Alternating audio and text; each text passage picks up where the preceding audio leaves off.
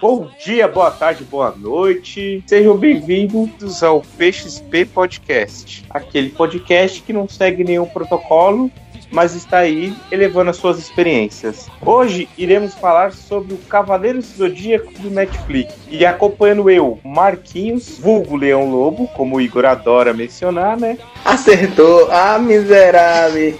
Estarei de host. E me acompanhando nesse bate-papo maravilhoso, eu tenho aqui Igor Ops Opa, galera! Infelizmente não estou no comando, né? Mas o comando está em boas mãos, né? A experiência do nosso amigo Leão Lobo, né? Traz toda a experiência da fofoca e também a experiência de ser um cavaleiro de bronze. Vamos lá. Que isso, amigo. Você é alcunha de cavaleiro de ouro. E por falar em cavaleiro de ouro, temos aqui um novato aqui, ó. Um cavaleiro de aço ainda em seus treinamentos. Luiz Roque aquele cavaleiro que queria ser boxeador. Faça elevar o cosmo do seu coração. Ih, rapaz, cheguei. Esse é o menino que dá o cu, ó. Puta, achei que você ia falar estou no paraíso. É, esse, esse cheguei, ficou cheguei mesmo. e por último, mas não menos importante, temos aqui o nosso convidado especial. Pois é, galera, hoje teremos um convidado especial. Lucas. E aí, galera? Eu sou o novato aqui, né? Convidado especial. E eu vou dar minhas opiniões aí sobre o Cavaleiro Zodíaco do Netflix. Você é o bichão mesmo, hein, doido? Maravilha, é isso aí, amizade. Vamos aí, todo mundo, participando dessa experiência maravilhosa. Então, gente, eu vou fazer uma pergunta capcial para vocês. Eu queria saber qual foi o primeiro contato que vocês tiveram com Cavaleiros do Zodíaco. Ah, queria aquele contato bem rápido e bem sucinto. Luiz Roque. Olá, galera. E o meu primeiro contato com o CDZ, cara, foi na Band. Passava uma hora da tarde, eu tinha os meus seis, sete anos. E, cara, era aquilo. Porradaria, sangue. E depois do episódio ia brigar com os amiguinhos na rua soltando meteoros de Pegasus. Gigão. Ah, o meu primeiro contato foi na extinta TV Manchete, né? Ainda ali eu peguei lá no finalzinho, né? E passava também um pouco na TV a cabo também, né? Passava. Lembro ter visto lá os Cavaleiros de Bronze e já me apaixonei pelo contato com eles. Seiya, Shun, é, fora os outros também, o Ikki gostava bastante. Aí, a partir dali, brincava com os amigos direto de, de ser um dos Cavaleiros de Bronze. E você, Luquinha? Cara, meu primeiro contato foi quando eu comecei a pesquisar sobre a banda Angra, que eu descobri lá sobre o Falaschi que ele cantou a abertura. E aí que, eu, que foi que eu comecei a assistir e me apaixonei. Comecei a decorar tudo sobre o negócio, brincava com os caras também. E foi basicamente é. isso. É. Bom, o meu foi por acaso, assistindo na TV Manchete, quando do nada eu saí da escola Aí cheguei pra assistir desenho na manchete e me apareceu lá um monte de cara doido de armadura, num torneio muito louco lá. E aí a gente brincava aqui no prédio e eu era um Shiryu de dragão. Cara, o impressionante eu... é que CDZ era tipo Karate Kid, sabe? Você via Karate Kid que ia sair dando golpe da garça. CDZ era a mesma coisa, né? Tipo, oh. você saía animadaço. Não, e, e fora que o cara mais machista do meu prédio era o Shun de Andrômeda. Irônica. e a gente Ironia falou, da... pra você sobrou o E os irmãos, os dois moleques do prédio que é irmão, um era o Sei e o outro era o Yoga. Em vez de ter os irmãos ser o Shu e o Ikki, um era o Sei e o outro era o Yoga. E a gente se divertia aqui no prédio brincando. Era mó barato. Daí foi quando apareceu lá em. Acho que foi em 94, não lembro. Mas foi bem por aí. É, na manchete, na manchete passou entre 94 e 97. Foi bem nessa época aí mesmo. E era assim: era de manhã, de tarde e de noite. Aí tinha uma época da feirinha aqui, que tinha a feirinha aqui, né? Eu comprava tudo quanto era bonequinho pirata. Aí tinha o dia que passava os episódios e eu brincava só com os bonequinhos na hora do episódio, com os bonequinhos do episódio. Aí eu ficava em casa brisando enquanto eu ouvia Cavaleiros do Zodíaco. Era aquela brisa louca.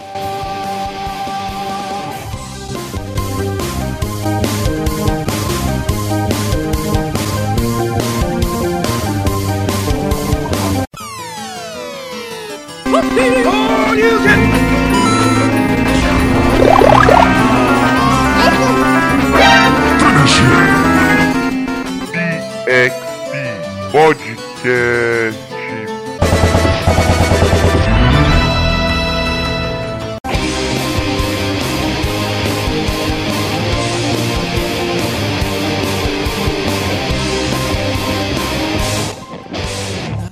eu queria saber de vocês qual foi a sensação que vocês tiveram ao assistir esses seis episódios do Netflix.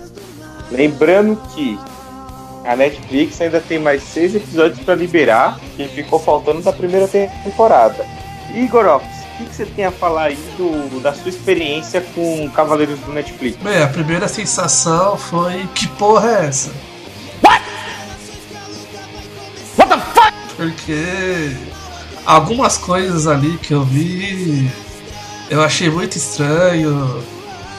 Sei lá, você tá acostumado a ver quando você assistiu algo na sua época, quando você era criança, você tem aquela coisa de saudosismo clássico, né? E quando você vê o estilo do desenho, a dublagem tá até satisfatória.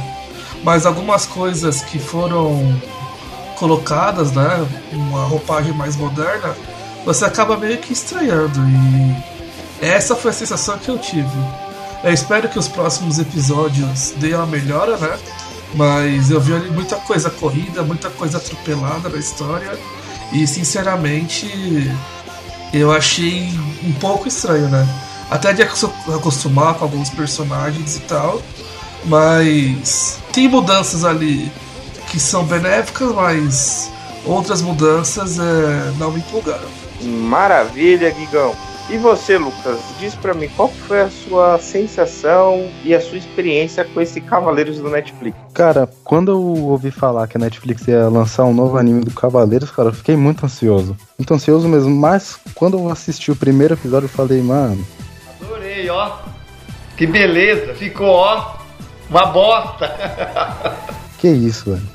Porque assim, eu tava esperando um negócio totalmente diferente. Mas assim, eu até achei que foi legal eles fazerem um remake, mas eles fizeram isso muito rápido. Por exemplo, seis episódios. Mesmo que eles vão lançar mais, eu acho que foi muito pouco para uma história que é muito grande. E assim, tem coisas que dá para aproveitar, a dublagem ainda tá muito boa, a animação até que é bem feita, mas talvez poderia ter algumas coisas melhores. Maravilha, amigo. E você, Luiz? Qual foi a sua sensação quando você viu Cavaleiros do Netflix, sabendo que isso daí não é segredo, você sempre falou que você é mega apaixonado por Cavaleiros. Como você se sentiu assistindo essa nova releitura? Cara, eu assisti conformado com as mudanças, porque, obviamente, eu não sou o público-alvo do anime. Ah, vá, é mesmo? Mas, cara, tipo, tem elementos que eu adorei, tipo, fanservice, tem algumas coisas, mas o que eu odiei, assim, que me incomodou bastante, talvez funcione com a galera infantil, é o fato que o humor é muito escrachado, cara. Por exemplo, tem uma cena que é muito nonsense do Seiya discutindo com uma tampa de bueiro e fala, tipo, não tem nexus e, tipo, um foco na tampa, cara, assim, durante o pior episódio, que é aquele da Batalha no Helicóptero. E, cara, eu acho que é pro público infantil, então nem sei o que dizer sobre isso. É mesmo, é? Mas outra coisa que me incomodou é o fato da história, tipo, ser bem diminuída, o arco do, dos Cavaleiros Negros e do Ike de Fênix, tanto que a luta contra ambos é em dois episódios só. E, Cara, tipo, eu gostei porque eu esperava ser uma bomba, sabe? Mas, tipo, não é, não é, não é terrível, mas também não é algo glorioso. É, é bem mediano, cara. Ixi, Maria. Ah, nesse ponto eu concordo com você, Luiz, porque eu esperava que tipo, fosse a pior merda do mundo. E eu falo porque eu sou apaixonado por Ômega. Eu acho que de todas as séries dos Cavaleiros, eu acho a da Ômega melhor. Não me julguem. Tá? É que alguns conceitos do Ômega me empolgou. Então eu esperava mesmo uma porcaria desse Cavaleiros. Mas me surpreendeu, eu acabei gostando. Justamente por isso, porque eu esperava que ia ser uma bomba. Porque gente achou, foi assistir achando que ia ser maravilhoso, ia ser um álbum novo e encantador, e eu achei mais do mesmo.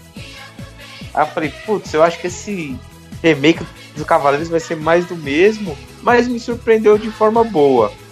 E por falar em surpresas de forma boa, eu gostaria de saber sobre vocês. Quais foram os pontos positivos desse remake dos Cavaleiros? Vamos começar aqui pelo Lucas, nosso convidado, que eu acho que ele tá com a carinha de que gostou de muita coisa. Cara, vamos lá. As coisas boas desse remake, mano, foram que. Assim, não. Não ficou muito naquela mesma, né? De. De ficar colocando muita coisa, mas também eu acho que tiraram muita. Então, assim, para quem tá mais com pressa, quer assistir um negócio mais curto, esse é muito bom, porque talvez não tenha tanta história, não tenha muitos episódios, mas é bom, continua sendo bom, continua sendo Cavaleiros, né? Então, assim, talvez isso seja um aspecto muito ruim para quem já assistiu todos os animes anteriores, mas seja bom para quem tá começando agora também. Sim, eu não, não gostei muito, mas para quem tá começando agora é, é, bom. Maravilha. E você, Luiz, para você, o que, que você achou de positivo nessa série nova? Então, como eu mencionei, cara, tem muito fanservice para quem gosta do mangá, tipo o Shaka aparecendo pro Ikki assim que ele ganha a armadura de Fênix. Eu achei isso fantástico. E também, cara, a luta do Seiya contra o Shiryu, apesar de ser muito curta e incomodar, uma coisa que eu achei interessante que pegaram do mangá é que não tem aquele elemento, tipo, do anime que o Seiya e o Shiryu se socam ao mesmo tempo, porque não faz nem sentido, porque o golpe do meteoro de Pegasus é efetuado à distância. Então, Tipo, isso copiaram bem o mangá e faz bem mais sentido. Assim como o Yoga chegar querendo matar os Cavaleiros de Bronze, cara. Isso, isso também é do mangá eu achei perfeito. Então, tipo, fanservice tem lá. Também colocaram, assim, coisas que não fazia sentido no mangá, tipo o fato do Mitsumasa Kiro ser tipo Katra e ter 100 filhos pra mandar pro mundo, sabe? isso não colocaram, eu achei perfeito, porque não faz sentido algum. Então, tipo. Eles costuraram algumas coisas do roteiro que no clássico não fazia sentido, agora colocaram de uma forma diferente, mais convincente. E você, Gigão, o que, que você achou de positivo nessa série nova? Ah, como o, o, nosso amigo convidado disse, né? A série é curta, né? E para quem quer conhecer Cavaleiros de uma forma mais infantilizada, é um prato cheio, né? Fora ainda que pra criançada assim que tá acostumada a assistir a dublagem, né? O dublado, a dublagem, para mim ficou boa demais, né? Casou bem com a voz dos personagens, consegue puxar bem a essência deles. A dublagem, por exemplo, do Ikki combinou bastante com ele. A do Seiya também, né? Fora ainda, né, que alguns episódios ali tem a, a traquinagem, né, da, do modo brasileiro de falar, né? Você vê ali que teve algumas improvisadas e, e acabou casando bem com algumas cenas, né? Então eu acho que isso é bom. É, a dublagem brasileira é boa, né? Pelo menos a Netflix, pelo menos nesse quesito, acabou caprichando, né? Porque algumas séries você vai ver a dublagem ou anime que a voz não acaba casando com os personagens.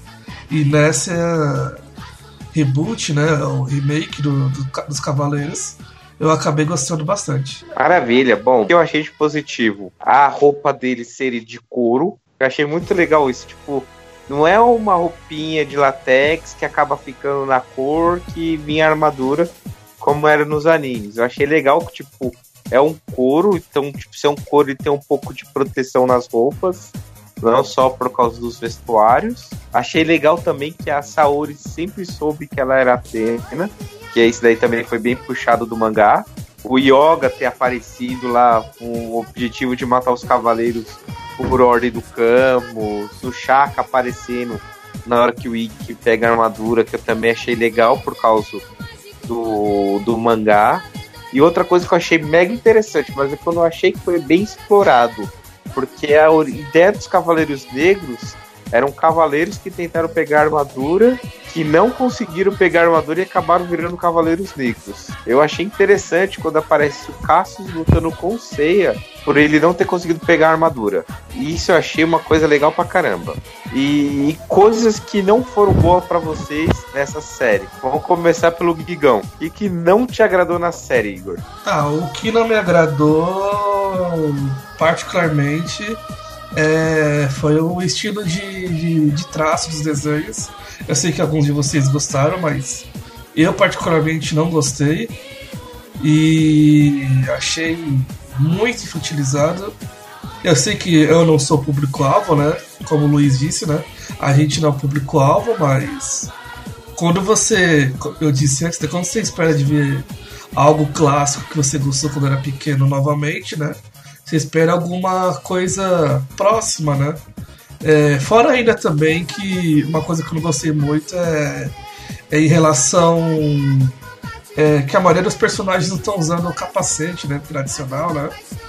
O Ikki, por exemplo, só tá com o cabelão dele, não tá com, com, com o capacete, né? Tradicional, o Seiya também. A maioria dos personagens não aparece com capacete tradicional. E isso me incomodou bastante também. É, e o, o que me incomodou também é a série passar no, no futuro, né? Eu achei meio bizarro ver os cavaleiros lutando com caras atirando. Né? Mas como a gente não é público-alvo e a história precisou ser revitalizada, né? Dá para relevar isso, né? Mas isso me incomodou bastante. É, e fora o Seiya também, ver o vídeo dele libertando o Cosmo pelo YouTube. É. Muito bizarro. Você vê, é meio estranho, né? Mas tá bom, né? A gente aceita. Uma coisa que eu não gostei, que porque na, na série clássica tem uma cena muito emblemática que isso já foi discussão minha no serviço. Quando o Ikki tá treinando na Ilha da Rainha da Morte, que a Esmeralda aparece, ele olha pra Esmeralda e vê a cara do Shun, ele fala: Ó, oh, Esmeralda, você é linda, você é cara do meu irmão Shun. Eu acho que esse diálogo agora faria todo sentido ele falar, porque o Shun é mulher. Ele podia falar: Nossa, Esmeralda, você é linda, você é a cara da minha irmã Shun. Mas não teve. Eu fiquei muito frustrado porque não teve esse diálogo. Que viagem é essa, velho? Mas enfim, vida que segue, né? e você, Luiz, o que que não te agradou nessa esse remake? Então, né, tipo, o que o Igor mencionou do fato de deles enfrentarem a galera armada, cara, esse é o pior episódio do, dos seis, né? Esse foi o que mais me incomodou exatamente por isso. Ah, logo no começo já tem isso no primeiro episódio. sim, sim, mas tipo, o quarto episódio é inteiro nisso aí. Mas, cara, tipo, o, pro, o problema é que a ideia em si não é ruim, cara. Tipo, do, do amigo do Mitsumasa do achar que a Atena vai trazer a destruição do mundo e tal. Eu não achei ruim essa ideia, porque do anime clássico, o Saga, que é o grande mestre, ele pensava nisso, cara. Tipo, ele mesmo enfrentar Poseidon e Hades. Então, poderia ter funcionado, mas não funcionou, né? Tipo, ficou estranho eles lutando contra helicópteros e lançando, sei lá, bolinhas de energia. Foi bizarro. Não, e, e o Ikki é funcionário do cara.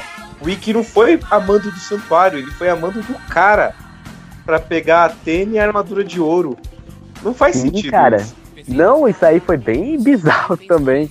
Os Cavaleiros Negros também, cara, eu me incomodou, tipo, você que gostou do Cássio, cara, eu achei que foi muito sem nexo, porque o Cássio tem a redenção dele na saga das Doze Casas lá. Ele se sacrifica para ajudar você a sobreviver contra o Aioria de Leão, cara. Aí já desperdiça o arco de redenção do personagem, sabe? É, Luiz, não tô, você não gostei do fato tipo, de ser o Cássio, mas sim deles catarem a ideia que eram os Cavaleiros Negros e mostrarem no, no anime, ó, realmente é um Cavaleiro Negro que não virou um Cavaleiro de Bronze, porque no mangá clássico todos os Cavaleiros de Bronze é a cara dos cinco principais. E tem um monte de Fênix Negro, que é a cara do Ikki. Esse não, pelo menos esse mostrou, tipo, o caso, que realmente é um cara que você acabou de ver apanhando do Seiya e você vê ele como um cavaleiro negro. Nesse sentido que eu falei que, pô, é legal. Agora, realmente, no sentido do Cassius, não fez sentido nenhum. Não, nesse sentido, eu concordo com você, tipo, era muito bizarro os personagens. Cara, tipo, os Cavaleiros Negros no anime clássico, eles tinham a mesma voz, as mesmas vozes dos, dos Cavaleiros de Bronze, cara. Tipo, não tinha nexo, sabe? O Pegasus Negro tem a voz do Seiya, então. Nesse sentido, eu concordo contigo, cara. E você, Lucas? O que, que não te agradou nesse remake da Netflix dos Cavaleiros? Cara, o que não me agradou tem umas coisinhas. Por exemplo, foi a animação. A animação me incomodou bastante por ser aquele fato de ser mais um negócio mais tridimensional. E até no Ômega me incomodou um pouco os traços. Que é um, foi um negócio mais puxado pro cartoonizado. Que eu não achei que foi um ponto muito bom também, mas eu acabei me acostumando, assim como nesse remake. E também uma outra coisa foi a China não usar máscara.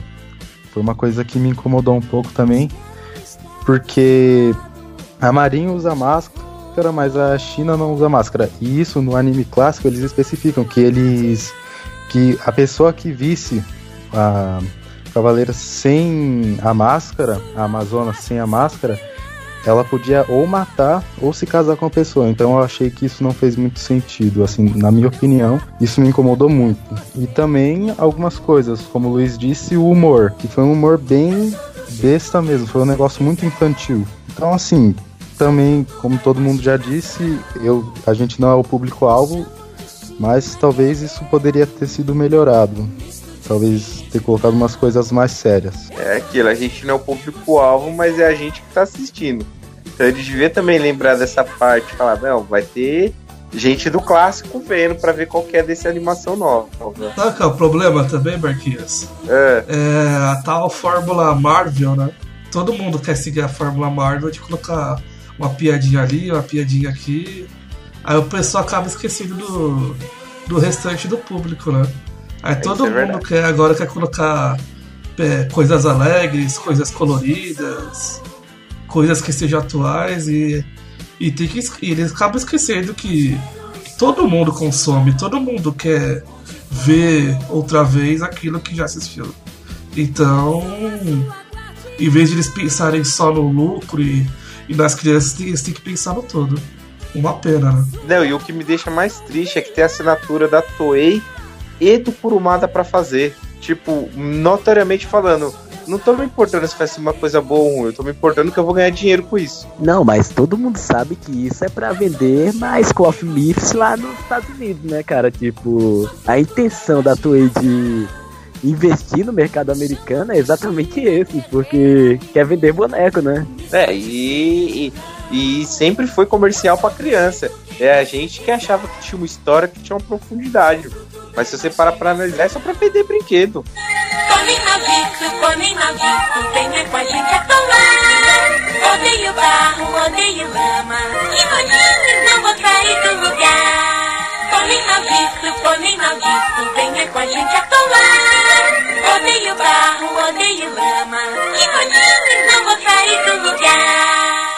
Então, até, até os personagens serem 3D agora, você percebe que o, o traço oriental até diminui, né? Os olhos dos personagens e tal, pelo 3D fica até mais redondo e tal.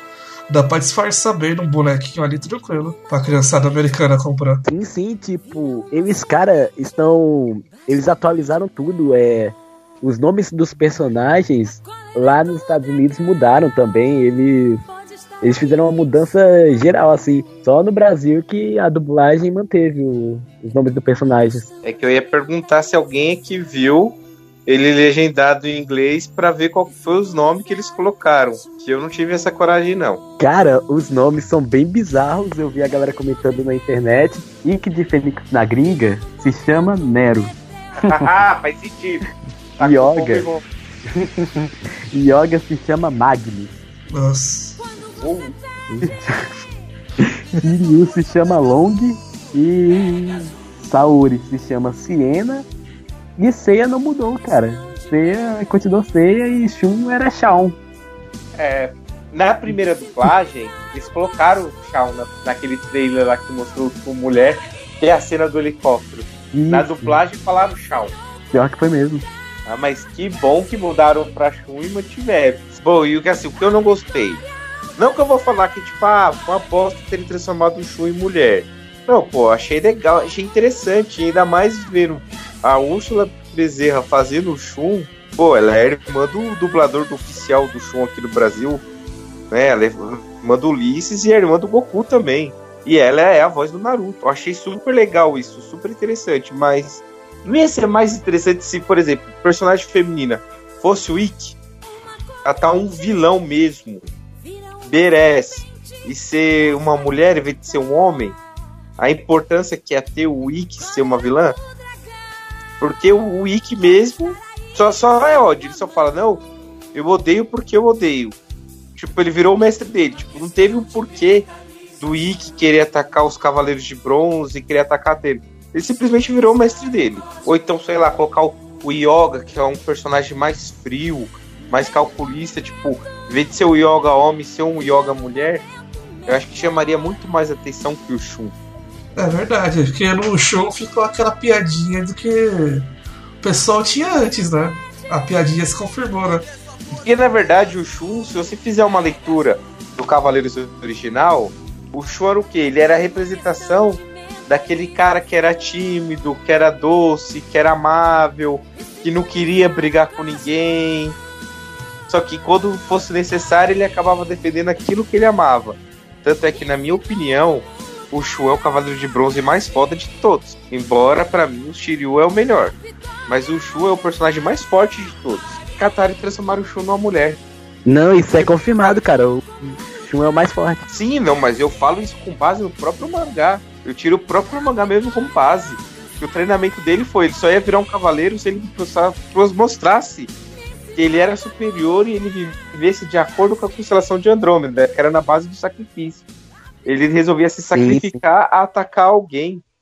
Que essa é a maior prova de que ele era o cara mais forte de todos. Mas infelizmente eles não quiseram levar essa leitura. Pode ser que eles levem essa leitura mais pra frente com a Shun mulher? Pode ser, pode ser que fique interessante. Pode ser que fique. Eu já gostei do fato do Shun ser mulher e não ser feminista. Isso eu já achei legal. Agora que nem, por exemplo, a, a, China não ter a máscara e ter, tipo, o rosto pintado. Tipo, o grande mote dela ter raiva do Seiya foi quando o Seiya era criança, ele quebrou a máscara dela e viu o rosto dela. Por isso que ela odiava o Seiya. Nesse ficou, eu odeio por odiar. Simplesmente eu odeio por odiar. O santuário da Grécia que o Seiya foi treinado não é o santuário de Atena. E, e o santuário de Atena sabe que a Saori é a Atena. É estranho. Ficou umas coisas estranhas. Fora que eu não vou comentar o óbvio, né? O, o episódio inteiro deles lutando contra o helicóptero. Tipo, eles se conheceram agora e tipo, viraram melhores amigos. É, isso foi bem forçado. o Shiryu e o Seiya lutaram, tipo, não teve armadura estourando nem nada. Não teve o Seiya fazendo o Shiryu quebrar o escudo. E é. simplesmente o Seiya foi lá e salvou a vida do, do Shiryu. Pra mim foi estranho. Não, isso foi bizarro mesmo, cara. Pra mim foi assim, eu vou forçar que o Seiya e o Shiryu vão virar melhores amigos, que o Seiya vai quase matar o Shiryu aqui. Não. Teve um contexto. Teve um porquê aquilo acontecer. Nesse eu achei que foi estranhamente bizarro. Estranhamente. Foi muito estranho. Eu acho que o que eu não gostei foi só isso. Cara, tipo, sobre as coreografias de luta e tal, isso não me incomodou tanto, exceto pelo fato da, dos golpes serem tipo, por exemplo, Seiya versus China. Ela vai utilizar a garra do trovão repete umas três vezes a mesma a mesma cena, sabe? Mas tipo, isso acontecia direto no clássico, então dá para relevar, então. Agora você falou num ponto, Luiz, que eu lembrei outra coisa que eu não gostei. No primeiro episódio, como que o Seiya me dá um meteoro de Pegasus sem saber o que é, sendo que ele aprende camarim o meteoro de Pegasus? É, isso foi jogado, hein? Super é. jogado mesmo. Ó, eu vou jogar aqui, ó, porque o Igor não assistiu. O Santi achou. O Santi achou a menina tem o meteoro de Pegasus. Mas por que, que a menina tem o meteoro de Pegasus? Porque ela estava no torneio galáctico, ela viu o Seiya soltando meteoro de Pegasus ela não tinha nenhum treinamento na parte de Cosmos e de Cavaleiro. Ela só tinha o treinamento dela de Karateka. Então, ela observou os movimentos e fez uma cópia dos movimentos que ela aprendeu observando. Eu consigo engolir essa desculpa esfarrapada. Que a menina viu o Seiya porque ela pegou uma amizade com o Seiya ela copiou o golpe dele. Agora, como que o Seiya deu um meteoro de Pegasus sem, sem treinamento nenhum, sem ter visto nunca na vida? Simplesmente ele vai lá no primeiro helicóptero e dá um meteoro de Pegasus. Foi, cara, tipo, já começa errado naquela cena lá que fala: Você é o Pegasus, pula do avião, tipo. É, é mano, tá achando que é o Hulk. Essa cena, quando eu vi, eu lembrei do Hulk do Edward Norton. Eu também, cara. Tipo, pra quê? Aquela pirotecnia, tipo, do, do Tatsumaki lá anda. Da, da, da, Tatsumaki, mano, eu não lembro nome do carequinha. Dele com a moto Catena se jogando dentro lá do. Da corporação Graad lá. E o Seiya, tipo, se jogou e. Ah, nem me fiquei ferido. Ele não tem treinamento de cavaleiro. Pior que foi, cara, foi jogado demais, cara. Tipo. Que nem no começo também, que jogaram lá o Aiolia de leão salvando o Sei e a Seika. Já isso eu gostei, cara. Isso aí não me incomodou. Principalmente não, mas o... a Seika ser a Marin, sabe? Então. Não, mas, tipo, logo de cara, a Seika, tipo, liberando o Cosmo assim, tipo, gratuitamente. Aí os caras lá da fundação, lá do. O amigo do. O Itsu Masakido chega querendo fuzilar ela. E o Ayurus defende e leva ela embora? Pura conveniência. Cara, tipo, o que eu entendi, assim, vendo, é que o Cosmo é tipo o GNX, sabe, dos X-Men. Tipo, é, é.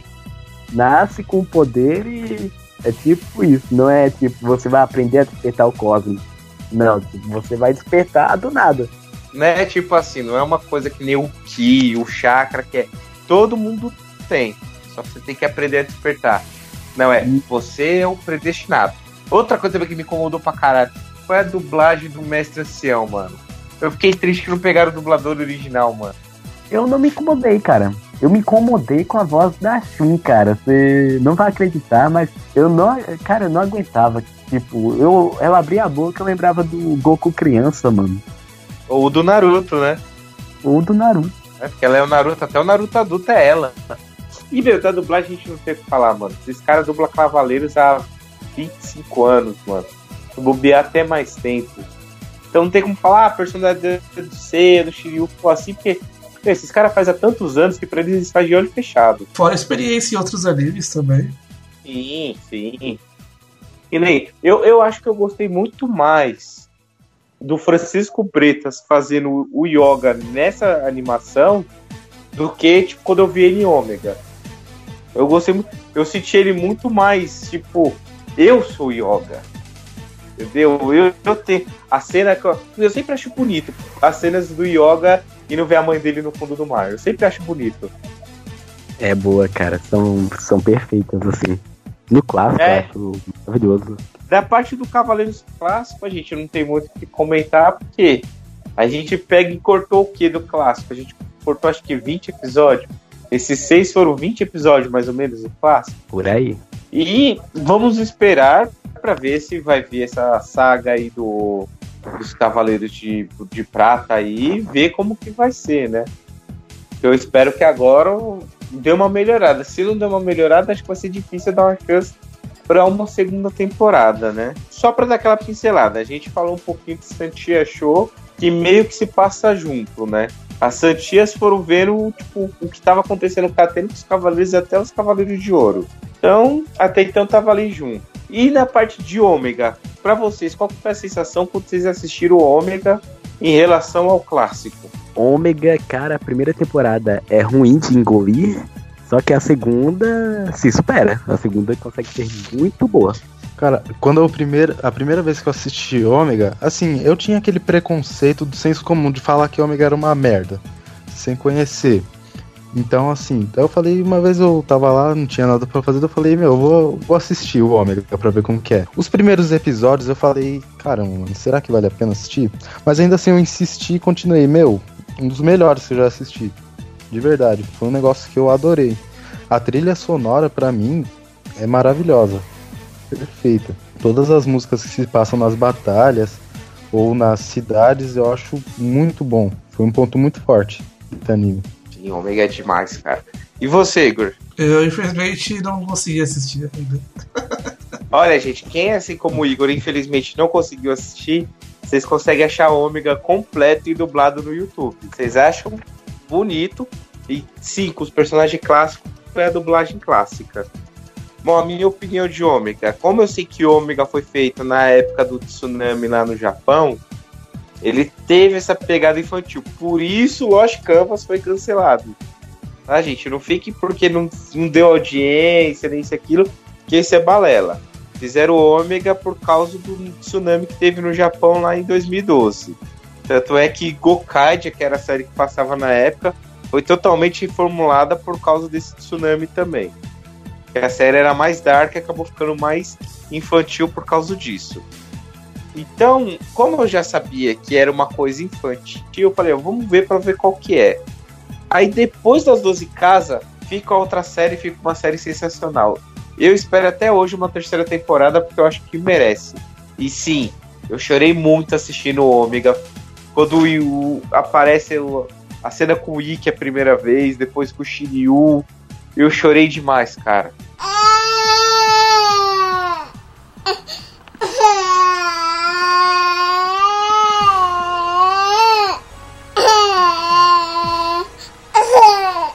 Mas é, Cavaleiros é assim, né? Se você tem coração mole, você chora, né? Opa, saga clássica, cara, você vai chorar pelo menos em um dos arcos, sabe? Tipo, Batalha das Doze Casas.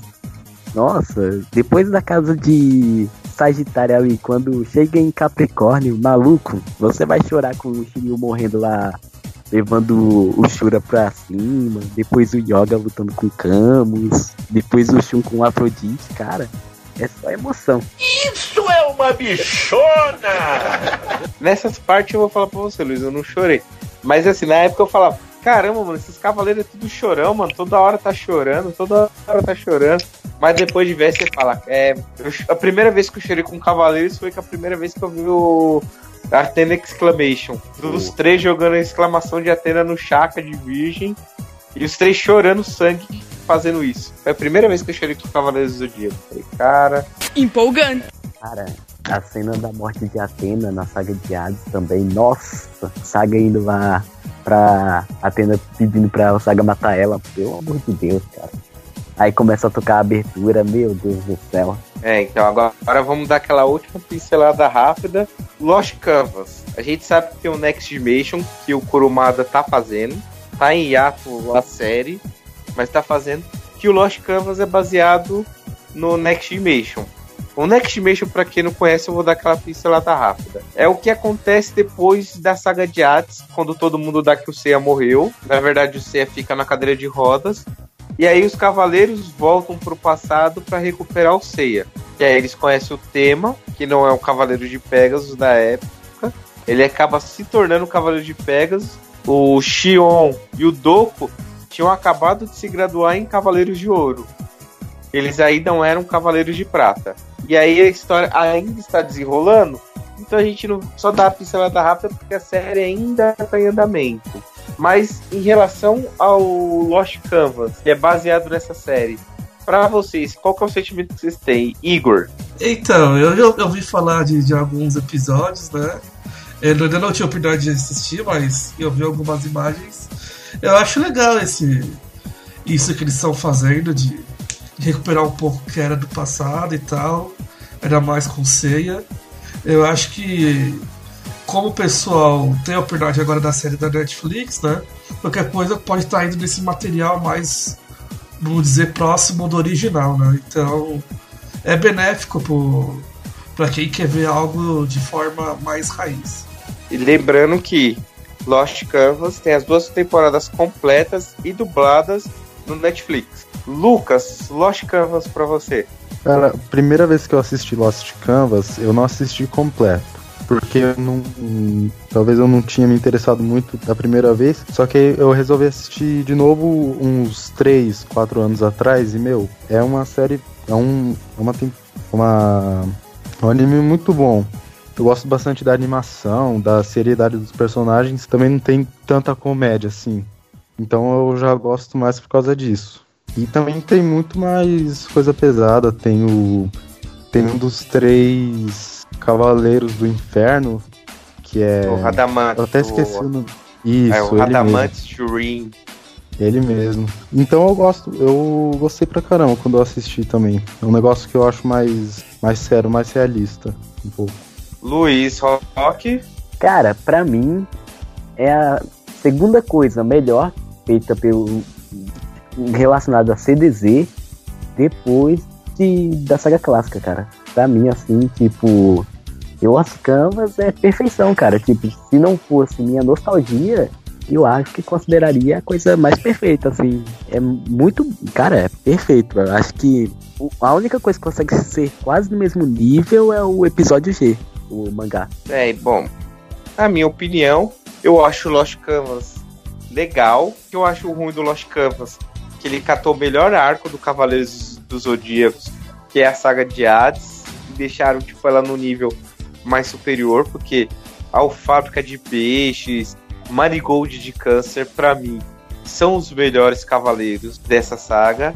Eu gosto muito do Sísifo de Sagitário, porque pela primeira vez a gente tem a importância do Cavaleiro de Sagitário, que ele tá ali para ser mesmo o escudo de Atena, e nitidamente ele fala que ele ama a Saori, a Saori não, a Sasha. E eu acho legal uma teoria que fizeram que o, o Shun é o, o Hades encanado lá, o, o Alone, e que o cavaleiro de que defendia o Hades, ele tem a mesma personalidade do Ikki. Ele luta contra o Aldebaran de Touros, que tipo, eu acho que é uma das lutas mais sensacionais do, do anime. E eu gosto também da criação do Rosário de 108 contas que o, o Cavaleiro de Virgem se sacrifica para fazer. Eu acho muito genial, eu acho muito bonito isso. Eu chorei quando ele morreu se sacrificando fazendo aquilo. Eu fiquei muito puto por ter chorado por isso. Cara, tipo, essa teoria do cagarro de Beno, que é o É o cagarro, eu tava esquecendo o nome dele, é o cagarro. É, faz, faz muito sentido, cara. Faz sentido pra caramba, tipo, o poder dele é relacionado ao fogo também, então é uma ave. Cara, faz sentido demais. Certo. Senhores, considerações finais? Eu vou recomendar, né? Tipo, um filme Prólogo do Céu não é canônico, mas é muito bom, assim, visualmente perfeito. E, cara, recomendo o episódio G, que é um mangá que mostra os Cavaleiros de Ouro antes da saga das 12 casas, antes do Seiya ganhar armadura, que é perfeito, cara. Tipo, é muito legal para você conhecer os Cavaleiros de Ouro da atualidade, sabe? É eu isso. acho legal, um negócio que eu acho legal, minha consideração final desse episódio G, que eu acho legal, é que o protagonista é o Aiolia de Sagitário. Ou de Sagitário não, de, de Leão. O Aiolia de Leão, ele é o protagonista. Então eu acho muito legal isso. Ativando todos os protocolos da cultura nerd geek. Junte-se ao protocolo XP. E notas, minhas notas para essa série dos Cavaleiros dos Zodíacos. De 0 a 5 XP, 3 experiências. Luiz Rock, qual a sua nota? Cara, eu estava esperando uma tragédia. E não foi. Eu assisti, não me senti mal. Eu, me diverti, então vamos pra 3 também, vai. Vou dar esse bônus aí. Eu me diverti, foi. É, foi divertido mesmo. Ok. Lucas, de 0 a 5 XP. Quantas experiências você dá pra essa série? Cara, eu acho que eu vou seguir os outros dois porque realmente não foi aquilo que eu esperava, mas não foi um. Não foi um horror. Foi um negócio até que agradável. Então eu vou dar 3 XP. Igor? Cara, pra, fechar aqui com o, o nosso time, então, eu vou junto com vocês aí. Vou dar nota 3 também. É, foi bom, foi ruim, teve coisas boas, teve coisas ruins. Seis episódios, ok. Tem aquelas exageradas, né? Como a gente discutiu no podcast todo, né? Mas no final foi benéfico. Então, três ali passa raspando de 0 a 5, então é uma nota satisfatória. Maravilha, então concluímos que pro protocolo XP a média de nota do Cavaleiro Zodíacos foram de 3 XP. 3 XP para notas normais seria nota 6.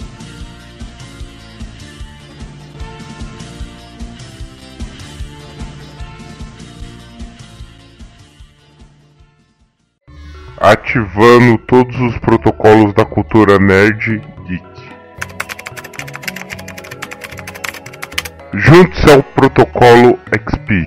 Então é isso aí, galera. Continue acompanhando a gente, nossos podcasts semanais. Agregue no feed do, do seu celular. Se for por iTunes, ele já tá lá no iTunes Podcast. Se for no Google, ele já tem lá no Google. Lá só escrever lá.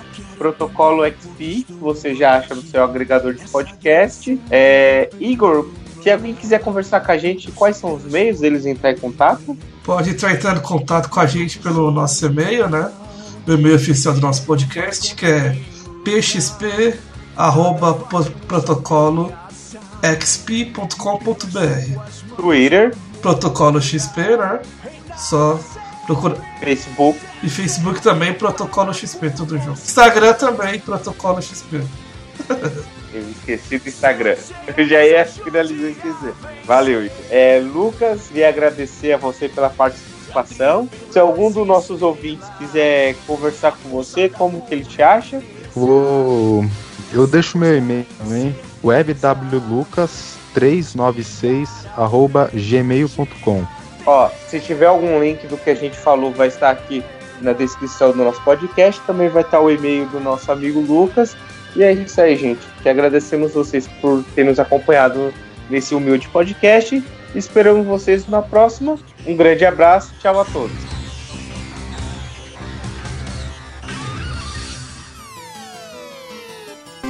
Oh, you get